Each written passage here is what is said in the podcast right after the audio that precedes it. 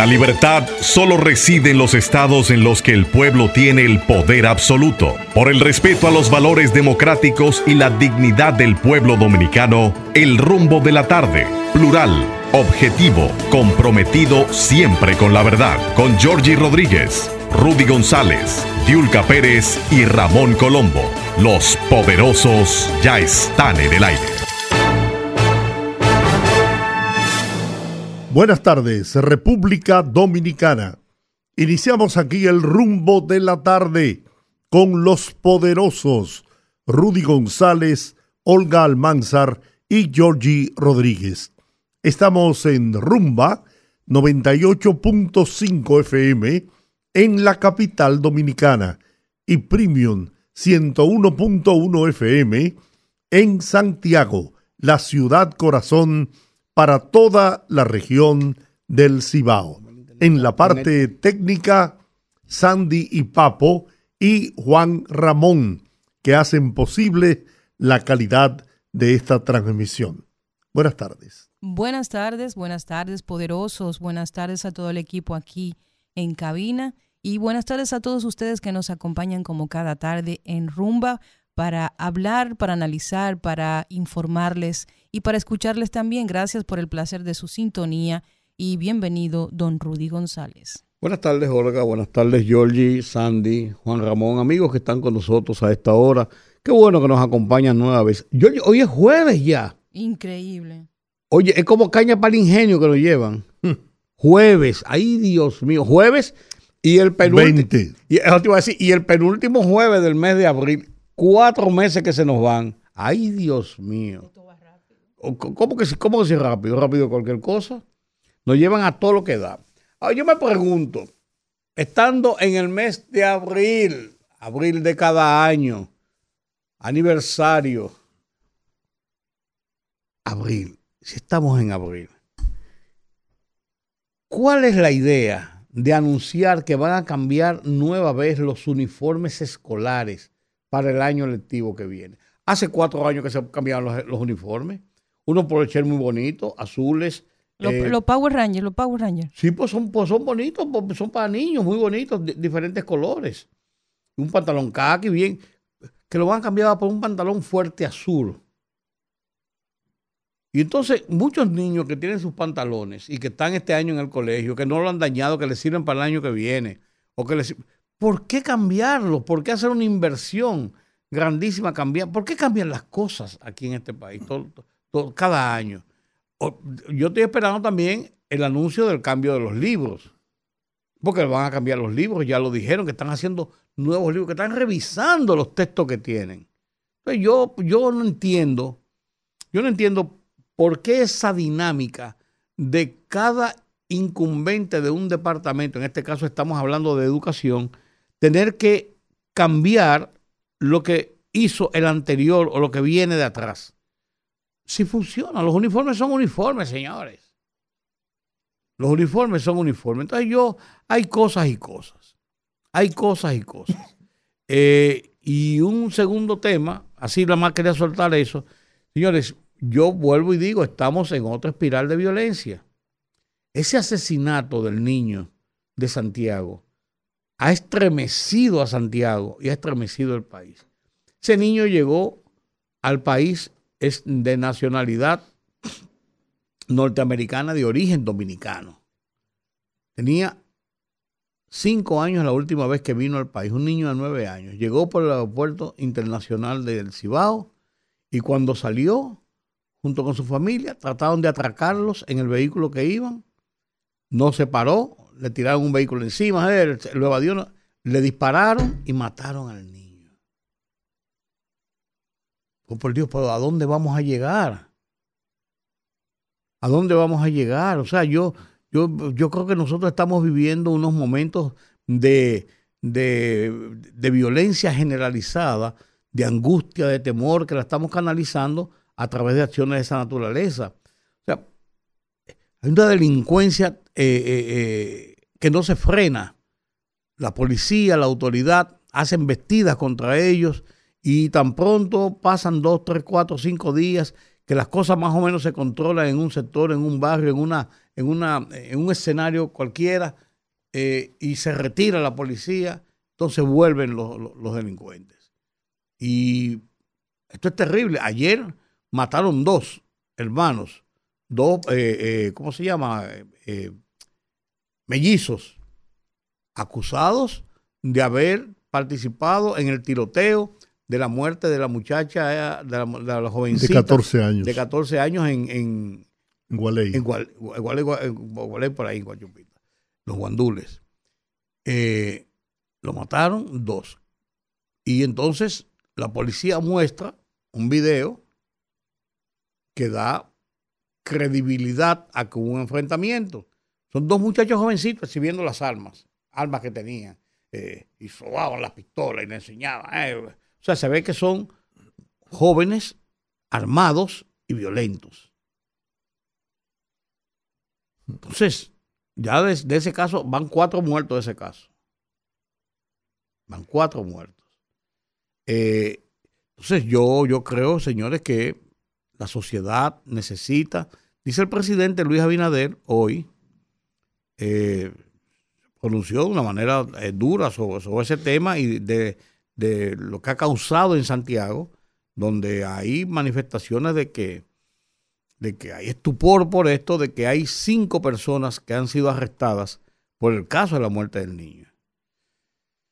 Y qué bien, qué bueno que la policía actúa, pero, pero caramba, lo que no quisiéramos es que actuara después de, sino preventivamente, que no ocurrieran los hechos o que fueran menos los hechos que estén, que estén ocurriendo. Usted me dirá, yo no estoy diciendo que sea culpa de la policía, pero sí yo creo que la autoridad debe definitivamente tener más presencia, tomar los barrios, eh, tener una participación mayor preventiva que reactiva después que pasa, después que pasa el, el tema. Entonces es una información que a uno le, cuadra la cabeza, como se dice. Yo, caramba, no, no quisiera volver a insistir en lo mismo, porque pareciera como que estoy responsabilizando de esto a sectores específicos, pero yo no salgo del asombro. porque en este caso fue esa delincuencia juvenil. Bueno, yo no sé, porque la verdad es que todos estos hechos de sangre, de violencia, de delincuencia, como tú señalas, se han incrementado en los últimos tiempos. Entonces, será parte, óyeme, aquí hay sectores con poder económico, y todos sabemos quiénes son, con poder económico tan grande, capaces de querer desestabilizar el país. ¿Con qué propósito? Sabrá Dios. Uno de esos propósitos puede ser hacer abortar la, el proceso de reforma que lleva la Policía Nacional. Podría ser, no digo que sea ese. También podría ser el llevar desasosiego, desilusión, inconformidad, frustración a la familia dominicana en virtud de que, y lo hemos visto ese discurso ya, el gobierno no ha tenido la capacidad de enfrentar la delincuencia y la criminalidad. Y es una manera de, de motivar a la gente para que mire hacia otro lado y, y no piense en la reelección de Luis Abinader. Yo me doy el lujo de hablar con claridad porque no tengo miedo ni tengo compromiso con nadie, pero eso está dentro de las posibilidades. Crear un ambiente de, de desesperación, de frustración en la gente. Y que al final, pues eh, se responsabiliza al gobierno porque no ha podido ponerle límites, porque acabar con eso es imposible, pero por lo menos límites. Señores, en los últimos, en las últimas semanas, los hechos de sangre que se han producido en el país son aterradores. Y uno se pregunta, pero bueno, es que el método de la policía que ha cambiado, aunque en los últimos tiempos le han, han caído abatidos algunos delincuentes, producto de intercambios de disparos, que era lo más frecuente en el pasado. A pesar de eso, pues la policía ha cambiado, la policía actúa de otra manera. ¿Y qué, se provoca? Que la policía vuelva a ser lo represiva que era, que vuelva a tomar la justicia en sus manos en las calles, dándole piso, como dicen, o para abajo, es que le dicen, a los delincuentes, y que todos los días aparezcan en los medios uno, dos, tres, cuatro enfrentamientos a tiros con la policía donde mueran eh, supuestos delincuentes. Yo, yo tengo preocupación porque aunque yo hago este análisis y, señalo todas estas posibilidades, yo no tengo una seguridad de que pueda ser esa la causa. Ahora, de que hay, hay algún, alguna causa en el fondo, porque es que, es que yo no puedo creer, y yo me resisto a creer, que pueda haber tanto nivel de, de criminalidad tanto deseo de, de dañar, de matar en los dominicanos. Pero tú, tú mismo lo has dicho ahora. En Santiago, en los últimos días, ha sido una cosa espantosa. Entonces tú te pones a ver y dices, pero ven acá, ¿y por qué se han empeñado en, en que Santiago se convierta en el centro de la, de la criminalidad, de los asesinatos, de los atracos, de los asaltos? ¿Por qué? Y entonces, con todo el derecho, me permito decir, caramba, ¿será porque el gobierno está haciendo una obra trascendental en Santiago? Una obra que le puede granjear la simpatía de los votantes en Santiago. Me, digo yo, no estoy seguro de que sea así, pero eso está dentro del abanico de, posibilidades. Que se quiera eh, sembrar el terror en Santiago y todas esas obras de bien, de bien para el pueblo de Santiago se minimicen frente, y con toda razón, frente a todos estos hechos de sangre. Porque si bien es cierto que la gente valora las obras materiales, valoran más la vida de su familia, de sus hijos, de su hermano, de su, de su esposa, de su, de su familia. Entonces, y, si yo tengo todas estas inquietudes, ¿quién puede satisfacer estas interrogantes que yo tengo? Adiós. alguien me dijo con mucha propiedad, los organismos de seguridad del Estado son los llamados a averiguar, a investigar, a ver qué es lo que hay detrás de esto. Si llegan a la conclusión que no, que este es un pueblo sangriento, que aquí lo que hay es una una, sociedad llena de matones, de sicarios, bueno, pues entonces confesémonos, metámonos debajo de la cama para que no nos toque un tiro a nosotros en cualquier momento. Pero los organismos de seguridad del Estado, ¿qué dicen? Que han investigado. Entonces, tú, tú le sumas a eso los problemas que ha habido en estos días con el tema de del, Hospital San Lorenzo y de los muertos, de los niños muertos. Y hay como una, toda una ola de, de, desanimar a la gente, de, de sembrar desesperanza en el pueblo dominicano, que nadie puede negar y nadie puede rebatir, que sin lugar a dudas, a pesar de las inconveniencias que tenemos, de los precios altos y de una serie de dificultades que, que no se resuelven con una varita mágica, pero no podemos negar que el país ha superado obstáculos enormes en estos casi tres años de gobierno que tiene Luis Abinader. Yo no quiero que piensen que estoy haciendo un discurso de defensa de Luis Abinader y su gobierno. No, yo estoy expresando mi inquietud acompañada de mi asombro sobre todo lo que está aconteciendo en los últimos seis meses.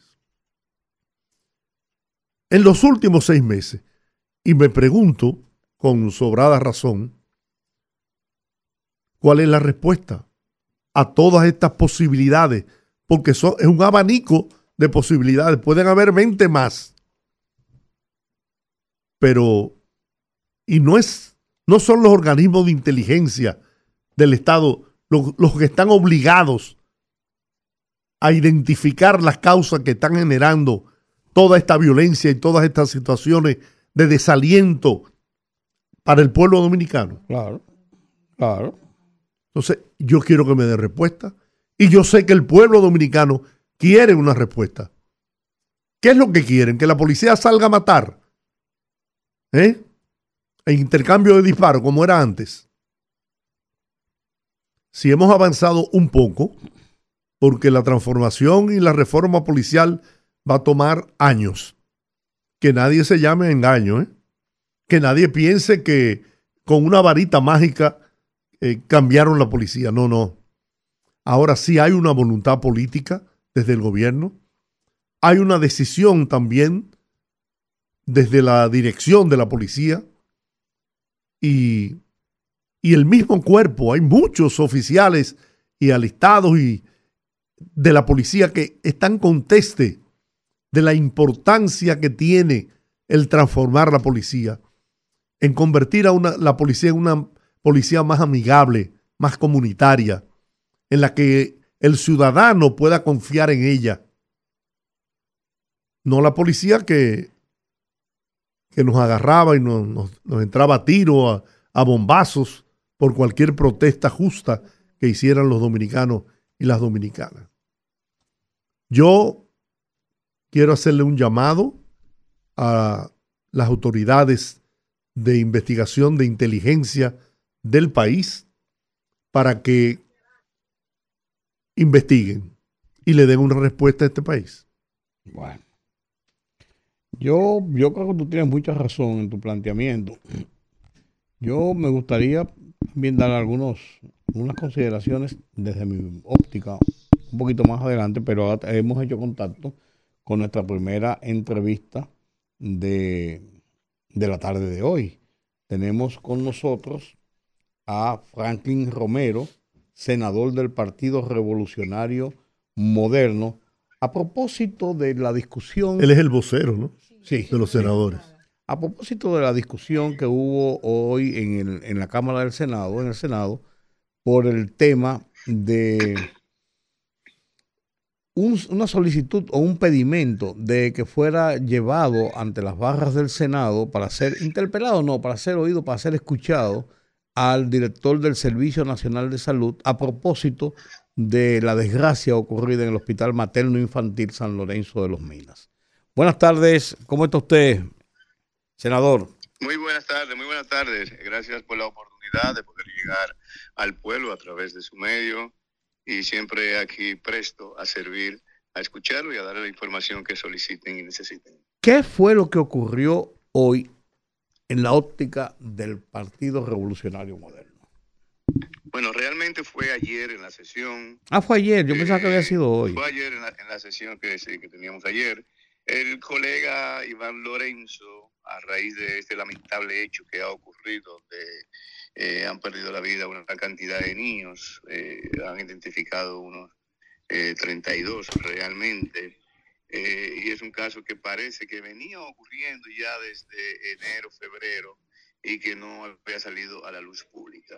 El colega Iván lo que ha sometido es una interpelación al ministro de Salud lo cual nosotros no aceptamos porque no podemos politizar con este hecho tan lamentable que está ocurriendo y eso es lo que está sucediendo. Debe haber una investigación, una interpelación, según lo dice el reglamento, según lo dice eh, la constitución, no procede de esa forma, tienen que haber unos tres senadores de acuerdo a a un sometimiento, pero tiene que haber una evidencia. ¿Qué es lo que busca una interpelación? Bueno, la destitución de la persona que está en el cargo y lleva esto también incluso a un juicio político que podría terminar también en una eh, en algo penal. Por lo tanto, nosotros viendo que lo que necesitamos es una investigación seria, una investigación seria y transparente, creemos que la persona tiene que estar ahí. El organismo eh, responsable de esa investigación, que tiene que ser primero administrativo y luego que sea sometido al Ministerio Público, de encontrar una evidencia eh, o evidencias, pues definitivamente es el modo de, de llevar a cabo este tipo de, de actos. Por lo tanto, nosotros no asumimos. Sí estamos de acuerdo en las investigaciones, sí estamos de acuerdo en las comisiones, sí estamos de acuerdo en las invitaciones, es lo que primero procede de invitar a una persona, sea la comisión o sea al mismo hemiciclo, para que pueda explicar y dar luz. Pero ni siquiera el ministro tiene información, ni siquiera el director quizá pudiera tener la, información. Por lo tanto, esto es lo que amerita una investigación seria, a ver quiénes pueden haber sido responsables, porque puede haber sido el sistema, puede haber sido una negligencia, puede ser algo humano, que también es sancionado la negligencia, la inobservancia, eh, también se sanciona, pero debemos hacer una investigación. Y entonces... no cortar cabeza cuando de repente se corta la cabeza de que no hay que cortarla. Por lo tanto, nosotros creemos que esa investigación tiene que arrojar, tiene que arrojar alguna culpa y esa culpa tenemos que identificarla de realmente quién la cometió. ¿Y entonces en qué quedó la, la, la, solicitud finalmente? No, no se conoció. Nosotros lo que decidimos fue que el compañero, el colega, quería que esa interpelación se conociera, se pusiera en agenda y nosotros lo que sometimos fue que fuera a una comisión. En esa comisión, entonces, esperando que ya haya una investigación al respecto, pues nosotros podamos crear una comisión al respecto, que también es facultad que tenemos, y luego entonces de crear esa comisión, ver entonces, de acuerdo a las evidencias que estén, que nosotros podemos hacer a través del Senado. Ok, ok. Y entonces ya sencillamente no fue una discusión, no llegó a, no, no, no llegó a ninguna a ninguna conclusión y se dejó sobre la mesa. No, eh, se mandó a comisión realmente. Ah, se mandó la comisión. La comisión, entonces ya la comisión decide. Pero lo que queremos nosotros es que no se vaya a contaminar cualquier tipo de evidencia, porque nosotros, eh, como Senado, aunque tenemos la facultad de investigar, no somos peritos en la materia.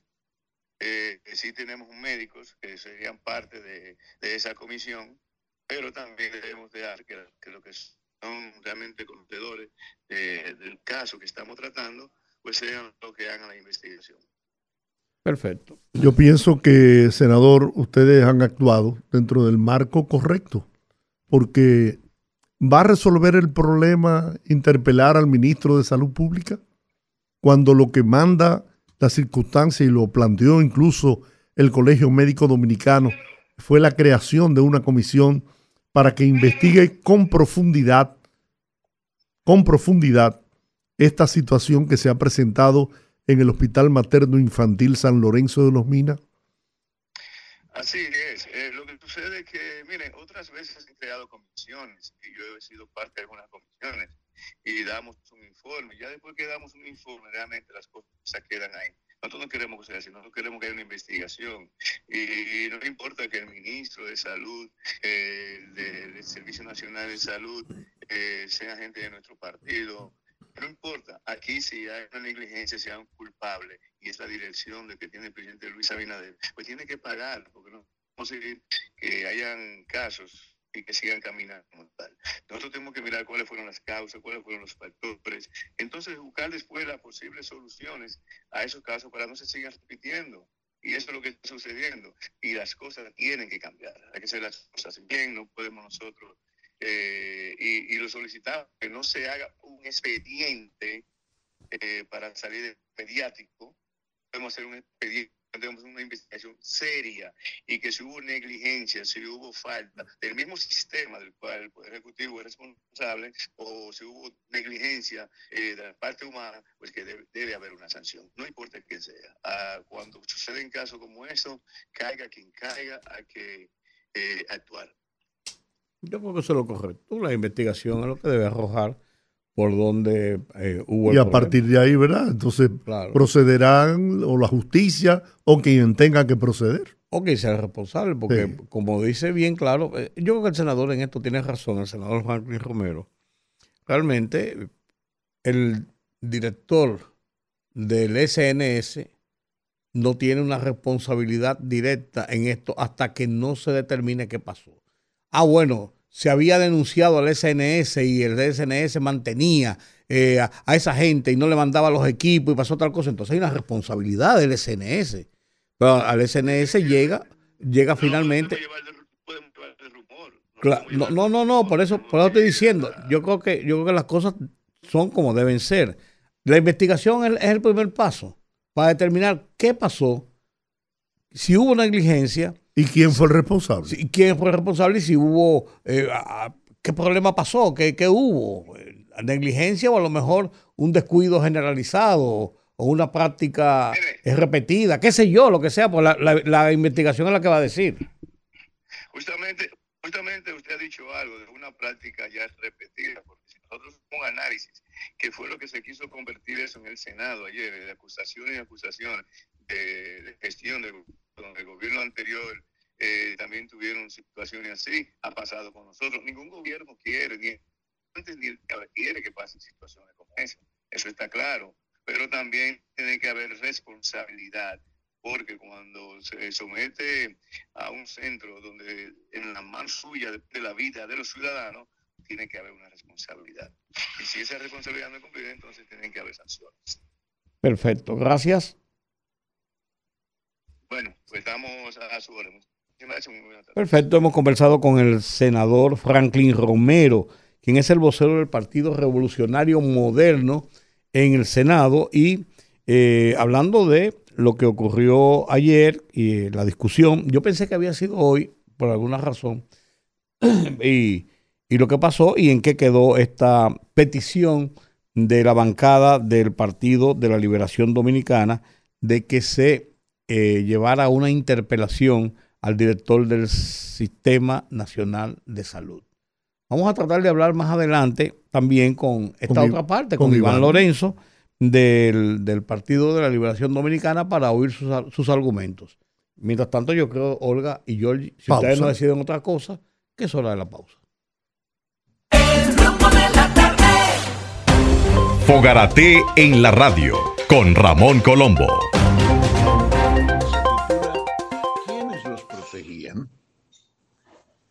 Situada en el centro de la frontera geográfica isleña del máximo consumidor de drogas en el mundo, bajo cuya influencia fluye la vida política, militar, policial y de grandes negocios, la República Dominicana ha ganado un alto nivel de prestigio en los círculos criminales internacionales, sobre todo por la impunidad e inmunidad con que operan aquí y cuya derrama marginal multimillonaria beneficia a líderes políticos, legisladores y funcionarios de altas dependencias.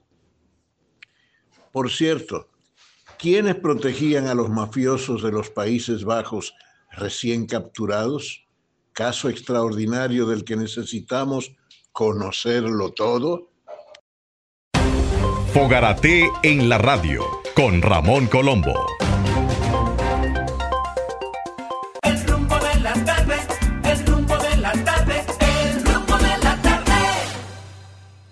Bueno, el rumbo de la tarde. Ahora vamos a conversar con el senador del Partido de la Liberación Dominicana, representante de la provincia de Elías Piña, en el sur del país, un sur que promete mejorar las condiciones de vida de los dominicanos en esa olvidada región de nuestra República Dominicana. Iván Lorenzo, quien además es vocero de la bancada del Partido de la Liberación Dominicana. Senador, buenas tardes, bienvenido al rumbo de la tarde. Gracias, gracias a ustedes, de verdad que le agradezco inmensamente Senador. la oportunidad que nos dan con, para comunicarnos con el país. Muchísimas gracias. Buenas tardes. Gracias, senador. Eh, ustedes pidieron, solicitaron una interpelación del director del SNS, Sistema Nacional de Salud, a propósito de lo ocurrido en la clínica, en el Hospital San Lorenzo de los Miras, materno infantil. ¿A propósito de qué? No hay una investigación, no hay una determinación y se está, se se está haciendo una investigación. ¿No fue un poco prematuro? Mire, de conformidad con lo que establece la Constitución de la República, es una facultad del Congreso Nacional eh, fiscalizar, eh, es una facultad del Congreso representar.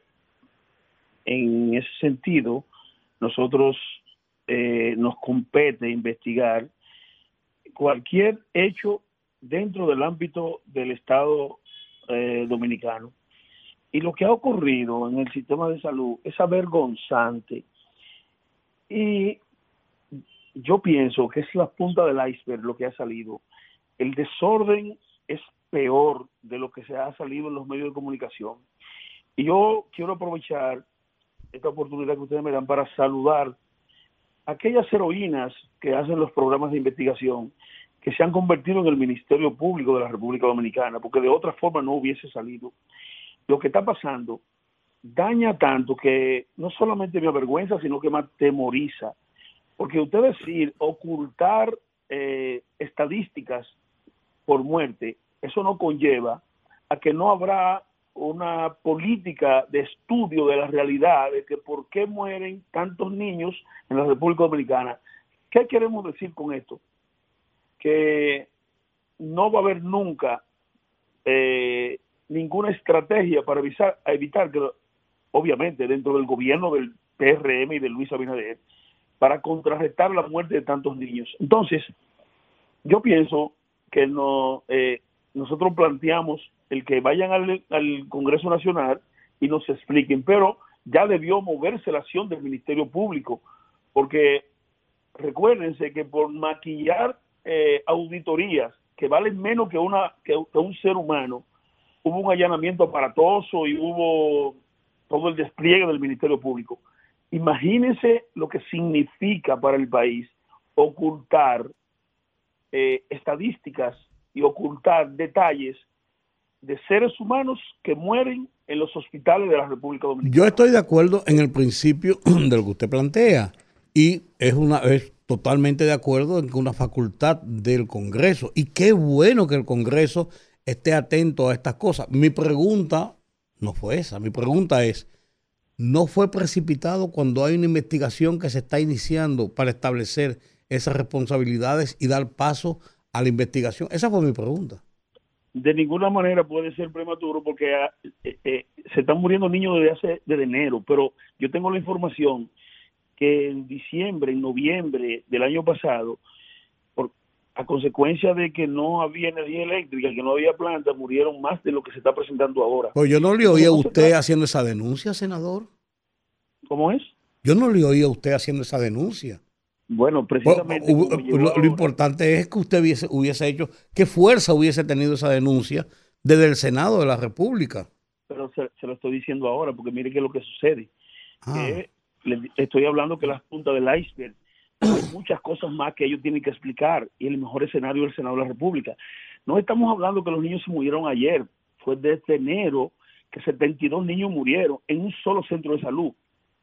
Nosotros quisiéramos saber de que Mario Lama nos explique de 3.000 que murieron en, en el 22, en el año 2022, y más de 1.900 que se han muerto ahora. No es precipitada que nos interese saber que 1.900 niños mueren en los hospitales dominicanos y que lo ocultan la realidad por lo que mueren. Pero hay algo más que es más pecaminoso. Abusivamente y desconsideradamente, las autoridades dicen que es responsabilidad de las madres porque llegan desnutridas. Entonces, eso tiene que tener una explicación en el Congreso Nacional. Nosotros no podemos, no podemos estar de espalda al desorden que hay en la salud, en los hospitales donde atienden a los pobres que nosotros los senadores representamos. Yo decía ayer, para que usted tenga conocimiento, que en cada sesión nosotros eh, tributamos un minuto de silencio por gente que se muere. pero ya estos 1.900 niños, ¿quién le va a, dedicar un minuto de silencio cuando las autoridades están ocultando las razones por lo que mueren? Nunca teníamos, habíamos tenido un precedente de que las autoridades de salud oculten las estadísticas cuando se trata de muerte de seres humanos. Pero ya eso está, eso está debidamente certificado que eso se produjo así. Porque por, por eso es que Rudy te dice, Iván, que lo prudente es esperar el desarrollo de las investigaciones de la que forma parte el Colegio Médico Dominicano para entonces poder llegar a una conclusión. Porque ahora mismo ahora, es que, es que hay una documentación que muestre, que demuestre la veracidad de que fueron alterados.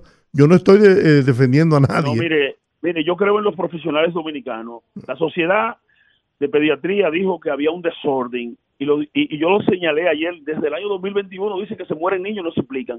Pero hay algo más. Usted sabía que 30 eh, eh, residentes de pediatría dijeron que lo obligaban a falsear las razones por las que mueren los niños. Sí, pero mira, tiene que, eh, perdóneme senador, mire, tiene que haber, y lo hay, un registro en, en el hospital, en este caso en el materno infantil de Los Minas, donde se inscribe hora, día, fecha, todos los detalles del nacimiento de un bebé. Eso es, al menos que eso lo hayan desaparecido, esa es la base yo no estoy diciendo que no sea como usted dice y como dicen los profesionales. No, lo que yo lo que yo quisiera es que antes de que podamos hacer una acusación formal, tener una documentación que avale eso. Porque miren, niños aquí, en la, usted sabe desde cuándo la República Dominicana está entre los países de mayor mortandad neonatal en el mundo. Décadas, senador. Décadas. Eh, mire, es que yo no estoy pidiendo nada pecaminoso, es que vaya y no se explique, porque yo dije en un turno de ponencia que este gobierno es lo que más se parece a Rose, que es, es un personaje de los X-Men que lo daña todo. Es que yo no creo en nada que, se investigue en este gobierno porque lo falsean ah, todo ah, y se ha demostrado. Tú estás politizando el tema, ahí, Iván. No para nada. Perdió la credibilidad y no tiene calidad porque estaba ocultando. Nadie de este gobierno le impidieron la entrada al colegio médico el primer día. Ocultan estadísticas, dañan, falsean. Usted sabía que cancelaron a una doctora porque le pidieron, porque ella no quiso, porque ella no quiso falsear eh, la realidad por la que murieron 20 niños. Entonces, eh, ¿cómo puedo yo creer en una investigación de algo que a todas luces ya sabemos que este gobierno lo daña. Ah, hay, un, prejuicio. ¿tú, no crees en, el Colegio Médico Dominicano que forma parte de esa comisión? Le, impidieron la entrada, pero oígame una cosa. No, no, no, eh, forma parte de la comisión, senador, el Colegio Médico Dominicano.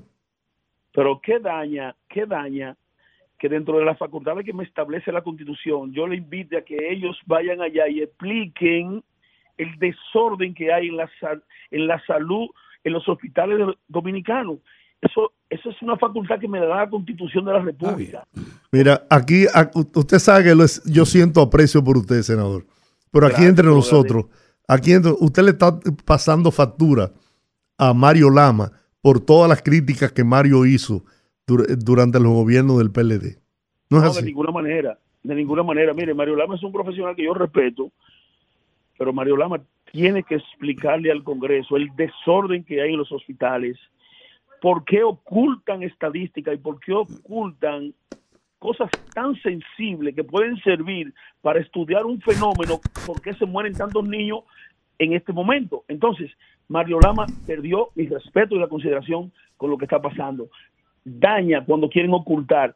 Estamos hablando de seres humanos. Este gobierno es inhumano. Ocultar detalles por lo que muere un ser humano, daña porque no, no permite que se estudie la razón. Las estadísticas médicas, mire, yo sometí, el, que quien le habla sometió un proyecto de ley para que se cree un registro eh, digital de las, de las consultas médicas, porque es un desorden que tengamos en papeles que usted vaya a un médico y le llene un récord y vaya a otro y llene otro para que haya un registro. Quien le sabe tiene calidad porque ha estado empeñado en la salud del pueblo dominicano. Entonces me da vergüenza que un profesional como Mario Lama haya incurrido en este abuso, en esta desconsideración al pueblo dominicano de ocultar estadísticas que pueden ayudar a mejorar lo que está ocurriendo. Ahora yo le digo, ¿cuántos son ahora? No sabemos cuántos son, porque quizás los 30 médicos residentes se envalentonaron y hablaron, y la doctora que cancelaron también habló, pero los que no hablaron, y si son 5 mil niños, no sabemos. Este es un gobierno inhumano, inhumano, lo daña todo. Entonces, mi responsabilidad como legislador es cuando hay un hecho bochornoso, avergonzante, como el que está ocurriendo, pedirle una explicación al funcionario. Eso no limita al Ministerio Público, que hasta ahora no ha hecho nada, que debió allanar a Mario Lama, investigar a todos los que denunciaron. Eso no limita. Ahora, dentro de las facultades que me confiere la Constitución de la República, está la de yo invitarlo a él para que vaya a explicar. Yo no estoy pidiéndole muchas cosas a él, es que vaya y nos explique. Miren, señores, sí, yo oculté que mil niños murieron, sí, y ya. Y a partir de ahí entonces nosotros tomamos una decisión. No, a partir de ahí hay que ponerle las esposas. Ah, no, si, si hay lugar a que le pongan las esposas, hay que ponerlas. No, no, si es como usted dice, senador, que sí admití que yo eh, falsié, ahí sale preso de ahí seguro. Bueno, o, debe un salir. Residente, acuérdese que un residente, un residente médico es un profesional de la medicina que está haciendo eh, especie de, de una maestría, está haciendo un trabajo para ser un médico Especialista. eh, especialista. Cuando 30 residentes le dicen si no combinaban a falsear, ahí el, tiene que moverse la acción del Ministerio Público. No, no, yo estoy de acuerdo. La investigación hay que hacerla y de manera No. profunda No, hasta mire, llegar mire, al fondo del mire. tema. Mire, mire, tengo que decirles a ustedes y que el país lo escuche, que el pueblo dominicano perdió la capacidad de asombro. Lo que está pasando era porque Mario Lama, el ministro de Salud, y todo el que tenga que ver con ese ámbito, debió estar siendo investigado por el Ministerio Público. Pero lamentablemente, lamentablemente, no tenemos un Ministerio Público para eso. Y yo lo lamento, porque el que dirige la política de salud del Ministerio Público es un hermano, un hombre serio que yo aprecio y que reconozco que es uno de los ministerios públicos más serios que tiene este país. Lamento, lamento que no se haya abierto una investigación con lo que está ocurriendo. El pueblo dominicano perdió la capacidad de asombro. Lo que esto, esto era para cerrar el país, pero estamos cambiando. Usted sabe que yo puse un, eh, yo en el turno de ponencia, decía ayer, puse un tuit de Faride que decía, cuando se roba y el dinero no llega a, a los hospitales, eso es producto del robo. Yo digo, bueno, a la luz de lo que dice mi hermana, mi amiga Faride, hemos, se le prende de eso que hay que cambiar el eslogan de que estamos cambiando por estamos robando. Porque lo que está pasando parece que es porque están robando y el dinero no llega a los hospitales. Senador, ¿qué, qué opinión le merece sobre ese tema las declaraciones del expresidente Leonel Fernández en una eh, entrevista que le hicieron unos periodistas y que su respuesta fue, hay que esperar las investigaciones para no acusar a personas que quizás no tengan responsabilidad. O sea, él se, él se, él se inscribe en el camino de que primero hay que investigar, hay que permitir que la comisión investigue. Y me imagino que usted tendrá una opinión, y más de Leonel, que era su Claro, líder ese- anteriormente. ¿no? No, mire, esa es la posición de Leonel. Ahora, de Abel Martínez, que va a ser presidente a partir del año 2024, es que tiene que haber consecuencias con todo este desorden que colapsó el sistema de salud. Entonces, yo estoy con la posición del que va a ser presidente. El que fue, esa es su posición. El que va a ser presidente es Abel Martínez. ¿Está bien? Esa es su posición y la respetamos. Y Y fue la que usted me preguntó. Clobo, no, no, claro que sí, pero era su opinión la que yo quería. Con usted en el aire, porque no me gusta hablar para que después no se diga que no tenía la oportunidad de, responder. Yo le voy a decir una cosa, senador. Le habla Rudy González. Yo no una soy. Estrella de la, una estrella de la ah, comunicación, muy, muy, periodismo. Muchas, periodismo de la comunicación. muchas gracias. Yo no soy complaciente. Yo no soy complaciente ni con partidos ni con políticos, porque gracias a Dios no participo en la actividad política. Gracias a Dios para mí por mi profesión de periodista, pero no porque los periodistas son independientes o no lo son, sino porque nunca me ha picado el gusanillo de la política. Y cuando tengo que hacer una crítica la hago y cuando tengo que hacer un elogio lo hago también. Eso para, mí no, no, no, es ningún problema. Jorge Rodríguez se planteó ahorita y dijo aquí que él temía que hubieran elementos de la política detrás de estos, de estos episodios que han ocurrido. O de otros sectores. En los últimos días y Giorgi Rodríguez dijo eso. Giorgi Rodríguez dijo eso. Y yo estaba listo para responderle a Giorgi, decirle a Giorgi, mira Giorgi, yo creo que no. Yo creo que hay cosas y cosas. Pero después de oír sus declaraciones, senador, me parece que la política o está detrás o está aprovechando una coyuntura tan mala como la que ha ocurrido en República Dominicana con estos niños.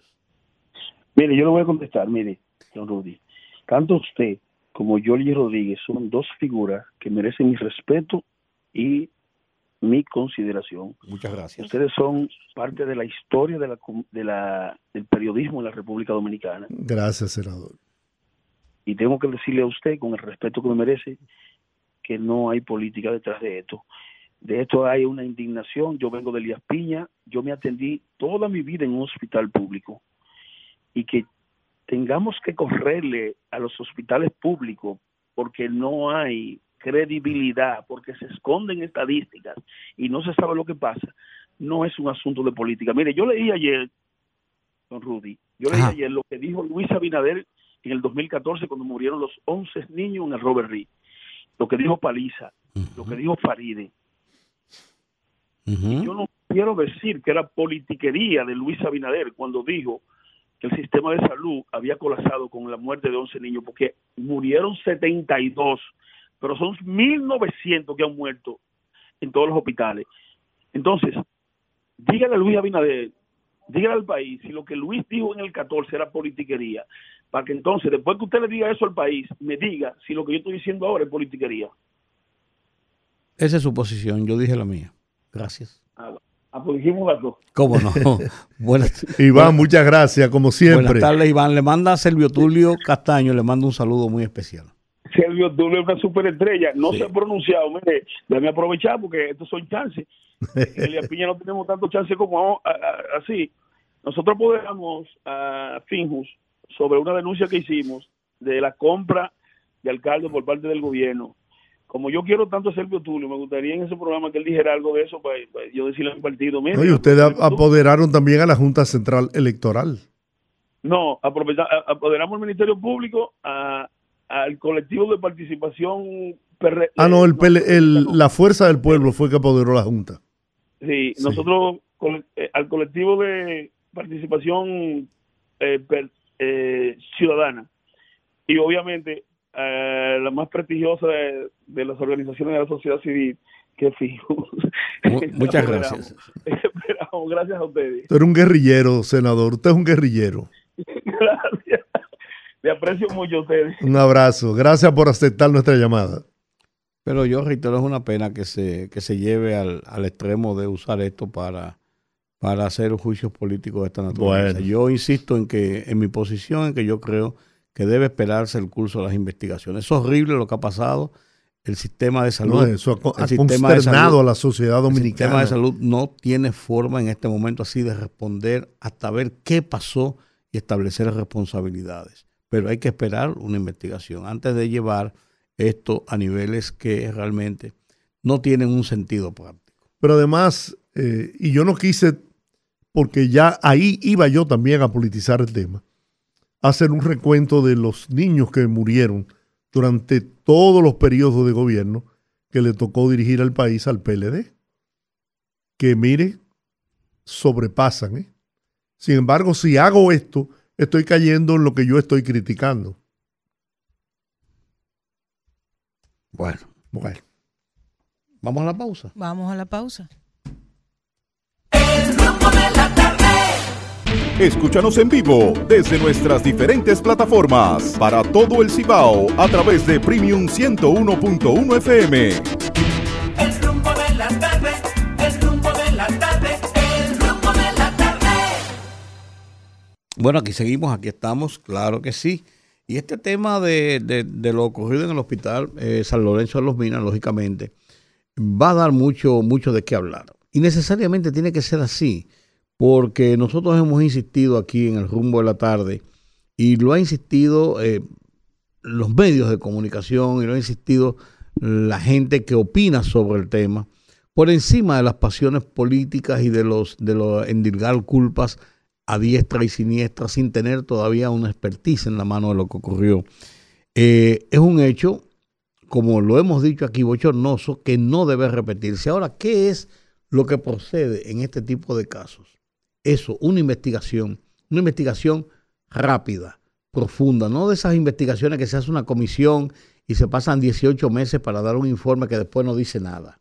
No, es una, es una, es una investigación para establecer básicamente qué ocurrió, qué no debe volver a ocurrir. Porque lo primero que tenemos que pensar antes de llevar a la horca o al paredón moral o al fusilamiento público a los responsables de una acción por negligencia, si es el caso, lo que debemos primero es de pensar que muchos niños siguen naciendo en esa maternidad, que muchos niños siguen naciendo y, y siguen estando en los hospitales públicos y que si hay una falla, dos fallas o fallas consecutivas en algunos de los mecanismos que se aplica, buscar los correctivos para que eso no vuelva a ocurrir. Un niño que muera no debe morir. Claro, las estadísticas plantean niveles de mortalidad, en, y más en un país con, el de nosotros, de muchas deficiencias en, las madres que, llevan el proceso de gestación, en los niños que nacen. Hay muchas deficiencias y los niveles de, muerte son altos.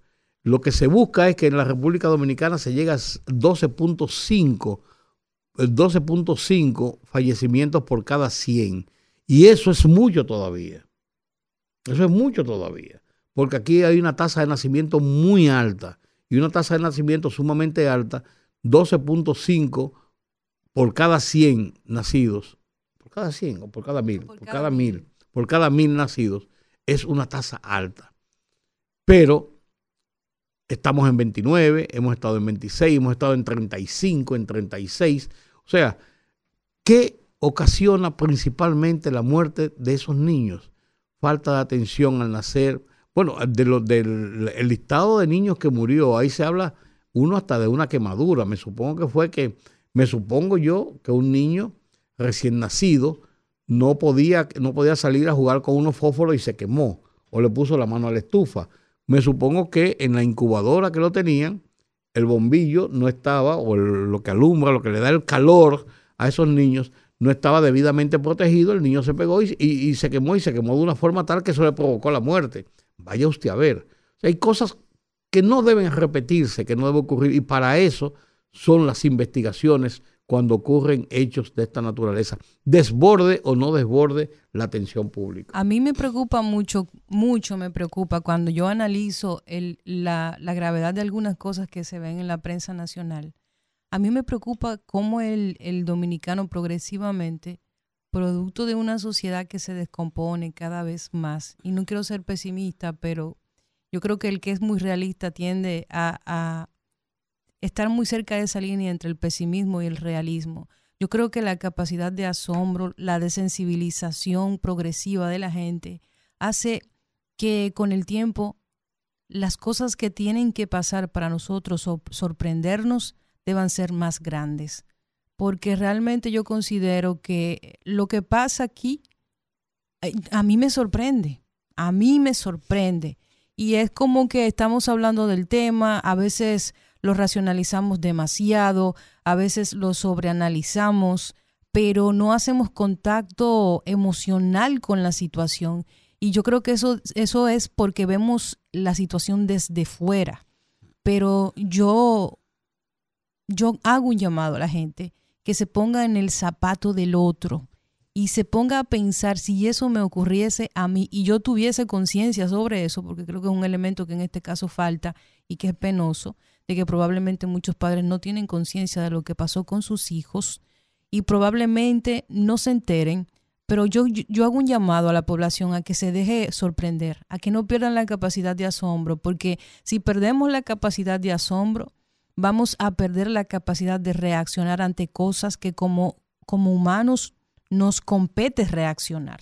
Y si no reaccionamos y si nos mantenemos tranquilos con las cosas que pasan, las cosas van a seguir escalando. Y ese, por ejemplo, ese tema, quiero conectar este comentario con ese comentario que hizo inicialmente don Giorgi en relación al, al tema de la seguridad ciudadana. Miren, yo creo que la delincuencia tiene muchos factores. Yo creo que quizá uno de los últimos escalones es la política o las políticas públicas desde el Estado, desde el gobierno para proteger a sus ciudadanos y mantener la paz social. Pero yo creo que eso es un, problema multifactorial, que no podemos simplemente em, aislar al tema de si la policía o la reforma de la policía.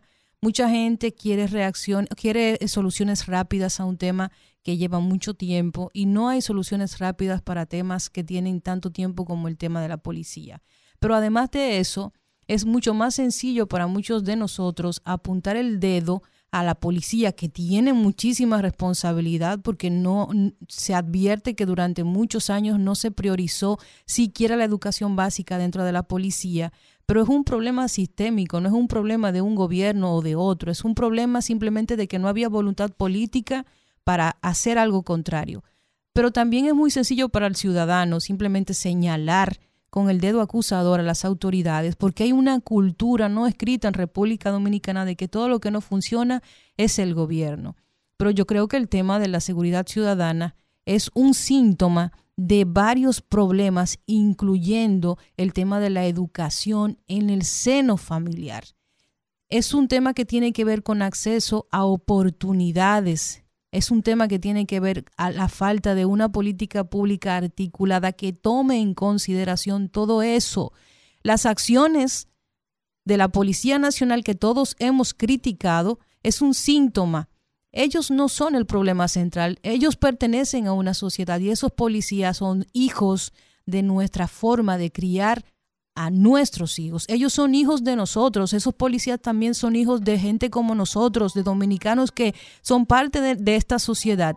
Y si ellos son o no son de una forma y si nosotros los condenamos, también nosotros tenemos responsabilidad sobre la clase de material humano que estamos formando. O sea que yo no creo que simplemente se, se pueda limitar el tema de la seguridad ciudadana al tema de la policía. Sí, es, un tema que es sumamente importante porque se ve, porque cuando una figura de autoridad que está llamada a cuidarte es la que te agrede, entonces es, es chocante y molesta y duele y aquella y porque cuando uno sabe que justamente esta institución que está llamada a velar por, por, el bien social muchas veces forma parte de todo lo que te impide tener paz social, entonces sí, también agrede y también molesta y también indigna, pero debemos entender dos cosas.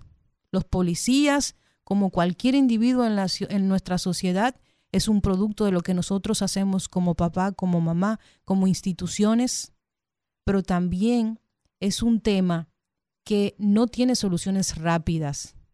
Estamos cansados, llevamos años sufriendo el tema de la policía, tenemos miedo que en algún momento nos toque a nosotros, sí, pero lamentablemente no hay soluciones rápidas para el tema de una policía que lleva 60, 70, 80 años operando de la misma manera. Eso es como pensar que es como una huella en el cerebro que cuando usted hace una ruta todos los días para su casa, llega un momento en donde usted lo hace de manera automática. Y cuando uno tiene una institución que pasa en forma automática 60, 70 años, hay una huella, hay una costumbre que se hace ley. Y para desmontar eso y todo lo que hay de fondo ahí atrás, y gente que se beneficia de ese desorden y que ha hecho ese desorden su materia prima, entonces es muy complicado. Entonces la seguridad ciudadana es un tema que nosotros debemos hacer también un mea culpa como sociedad. El presidente de la República, en su cuenta de Twitter, eh, publicó de que el director de la policía le había informado que habían sido apresados cinco de los delincuentes que presuntamente cometieron el crimen contra el niño José Luis Félix. Y dijo que está dándole seguimiento al tema desde el momento mismo en que se enteró de esta lamentable situación. Un intento de asalto. Sí, sí, cuando salieron del aeropuerto. Del aeropuerto. Eh, y eso ha ocurrido eh, en una forma reiterada. En, costumbre por ahí. En, el aeropuerto del Cibao. Lo hacían aquí, en el aeropuerto de las Américas, ocurrió en varias ocasiones. En un momento determinado se pusieron policías en la ruta del aeropuerto a la capital y a algunos barrios y todo esto, pero eso se descontinuó, eso se usa normalmente o eventualmente en los días de Navidad pero muchas veces hay personas que llegan e incluso eh, suben en un carro público o lo va a buscar alguna persona y llegan a las 11, a las 12, a la 1 de la mañana y eh, cuando salen es a la buena de Dios, a la buena de Dios. Los otros días ocurrió un caso, salió publicado en los medios, de una familia que llegó y iba a uno de los, de los barrios, de los sectores residenciales que están ahí cerca de la propia autopista de las Américas y que cuando llegaron y estaban desmontando el equipaje, venían unos motoristas que venían detrás de ellos hacía rato, les robaron algunas cosas y, hasta le dispararon y tuvieron que salir huyendo, despavoridos, pero perdieron algunos de sus equipajes. O sea, esto ha ocurrido en muchas ocasiones. En el tema del aeropuerto internacional del Cibao, hay que eh, entender que el aeropuerto no es el responsable de esto el aeropuerto es un medio por donde, un medio de transporte o de, estación de transporte por donde viene la gente. Ahora, de ahí en adelante, la seguridad ciudadana debe estar y debe estar a cargo, pero de la Policía Nacional en primera línea y debe ser así. Bajo ninguna circunstancia, una persona puede salir eh, indefenso, así por decir, cuando se sabe que trae gente que viene de viaje, traen equipajes, traen maletas, traen a veces dinero, sea, traen cosas de, valor. O sea, son presas fáciles de delincuentes que están al acecho. Em, esto ocurrió y eh, lamentablemente este niño de nueve años eh, murió de un disparo. Que le dispararon al vehículo porque trataron de, de, hacer que el vehículo se detuviera, le tiraron un vehículo encima. Pues el tipo del vehículo siguió y miren lo que ocurrió, señores. Entonces, es una pena que tengan que ocurrir situaciones de esta naturaleza. Y es lo que yo comentaba en principio, que muchas veces la autoridad, la policía en este caso, toma medidas coyunturales. Ahora van a poner 10 patrullas a la gente que sale y transita por las carreteras y los alrededores del aeropuerto, si va, no sé cuánto. Pues entonces 15 días comienzan a quitar, bueno, hay mucha patrulla por aquí, hay que mandarla para otro sitio. Cuando viene después no hay nada. Eso es lo, eso es lo malo. Y lo, otro que tú planteabas también, Georgie, eh, no hay labor de inteligencia de la policía. La policía tiene que tener servicios de inteligencia para prever bandas y gente que están actuando en, en ciertas zonas y con ciertos patrones de conducta. Y, los conocen y lo saben. Yo he dicho que, y la ciudadanía sí lo, lo piensa también y lo ha reclamado, de que es más importante. Yo sé que se están, se han, adquirido, la policía ha adquirido unos 2.000 vehículos. Sé también que están en proceso de remodelación los cuarteles eh, policiales en distintos puntos del país. Pero la gente reclama patrullaje, porque el patrullaje... La presencia. Es preventivo, o sea, intimida a los delincuentes. Entonces, por eso, por esa es la importancia. Por, yo cuando eh, viajaba mucho a la ciudad de Nueva York y veía esos eh, patrulleros con las luces encendidas, uno se impresionaba y, y se sentía como con cierta seguridad. Entonces, yo pienso que hay que hacer un mayor esfuerzo. Esto, esto no se puede pedir de la noche a la mañana, ¿eh? pues este es un país pobre, pero hay que hacer esfuerzos para incrementar el patrullaje en todo el país. en todo el país, no es solamente en Santo Domingo y Santiago, en todo el país, porque la delincuencia, cuando se ve acorralada en determinados lugares, se muda para otros No, sectores. claro, claro. Bueno, eh, eh, el tema de Haití, que lo comentábamos ahorita así por encima y es un tema recurrente todos los días, eh, está en un estado de violencia máximo. Mataron a otro periodista esta semana, habían, habían muerto siete periodistas en, en lo que va de este año en Haití, en la violencia que sacude esa nación y que ha provocado que los mecanismos de información incluso sean muy restringidos porque hay temor incluso para hacer periodismo. Y hemos tenido la oportunidad hoy de hacer contacto con Watson Barmir, o Balmir, un periodista eh, que maneja el tema haitiano, que ha vivido en Haití, que estaba en Haití y que ho- hoy está en la República Dominicana. ¿Quién mejor para darnos una panorámica de qué está pasando en Haití en este momento? Buenas tardes. Hola, Watson. Buenas tardes, buenas tardes a ustedes y buenas tardes a todos los oyentes. Gracias por la invitación. Cuéntame qué está pasando hoy en Haití, porque todos los días tenemos nuevas, nue- nuevas eh, eh, eh, informaciones, pero parece como que esto es un cuento de nunca acabar y por el contrario, cada vez se pone más difícil y más, y más peligroso.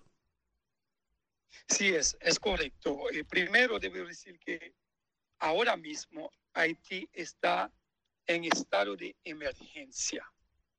Cuando digo emergencia, no es cualquier emergencia. Es como el terremoto del 2010 que pasó en Haití. Con la inseguridad que hay ahora mismo, es casi lo mismo, porque hay muchas familiares, hay zonas que miles de gente tuvieron que salir, que duermen en la calle porque los delincuentes, bandas vienen, ponen fuego en las casas, matan a familiares, matan a bebés, niños. Actualmente es lo que está pasando en Haití.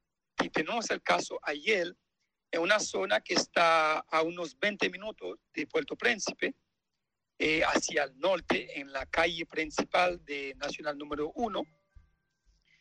Eh, las bandas, hay dos bandas principales que se metieron, primero voy a citar el nombre, eh, bandas dirigidas por eh, eh, ISO, que yo sé que muchas personas en Santo Domingo han escuchado ese nombre, y hay otro también que se llama Timacac, que tiene su banda en los altos de, de. Entonces, ayer ellos se metieron en esa zona y empezaron a matar gente. Las imágenes son tan fuertes que yo no puedo mandar eso porque ah, yo quería que ustedes vieron esas imágenes, pero cortaron cabeza de la gente. Estoy Hmm. diciendo gente que no tiene nada que ver con ellos, o sea, viejos, gente que ni no pueden caminar. Eh, mataron jóvenes y lo peor, hay mil, eh, cientos de personas que estaban tratando de, de huirse, que con el mal, lamentablemente, perdió ese barco. Hay más de nueve niños y bebés también que estaban en ese barquito que se hundieron anoche. Mm. Entonces fue un desastre, lamentablemente. eh, la policía no pudo intervenir porque son tan, tanta barrera que hay, porque son puntos. O sea, sabe que en Haití los, eh, eh, los gangsters se, se, se mueven con, con puntos. O sea, a unos kilómetros hay unos, cinco kilómetros hay otros. O sea, hay tantos puntos, ellos lamentablemente no tuvieron tiempo a llegar y hasta que las balas de ellos, según me dijo en directo, porque ayer yo estaba hablando con, con, con un amigo que estaba huyendo, llamándome, las balas de ellos se, que se terminaron y ellos se fueron a un sitio, esperan que lo mandaron más municiones para que ellos continúen. Eso es lo que pasó en Haití. ¿Y la policía, Watson? zona que se llama Susmatla. ¿Y la policía? No es la policía que se le acabaron las municiones. No, no, pues sí, pero... pero No, no, lo- a los delincuentes. a los Ah, a los delincuentes. no, lo estaban Lo atacando a los delincuentes, pasando- sí. sí. Sí, lo que está pasando, la policía, como ustedes lo, lo saben, la policía no tiene suficientemente potencial para enfrentar a ellos. Primero, almas que llegaron a los delincuentes en Haití, esos son almas de militares. Son almas cada mes. Además, hace, hace, hace dos semanas eh, hay, un, hay un contenedor que llegó con más de mil ¿Desde dónde? almas, pero almas de militares que llegaron con municiones. ¿De dónde llegaron esas armas? Salieron de, de Florida, de Miami, ahí que salieron siempre. Entonces llegaron en un contenedor de una iglesia, entonces ahora están haciendo, eh, están haciendo investigaciones para saber eh, cuál encabezado que está en eso, porque no se puede estar usando la, la facilidad que, que dio eh, el Estado a una iglesia católica y están mandando armas, pero esas ma- armas están dirigiendo hacia esos delincuentes para ellos. Pero no que la iglesia católica está mandando armas. Digo, yo lo que entiendo es que están usando no, no, eso no es eso, para, es para eso, usarlo de... No es eso.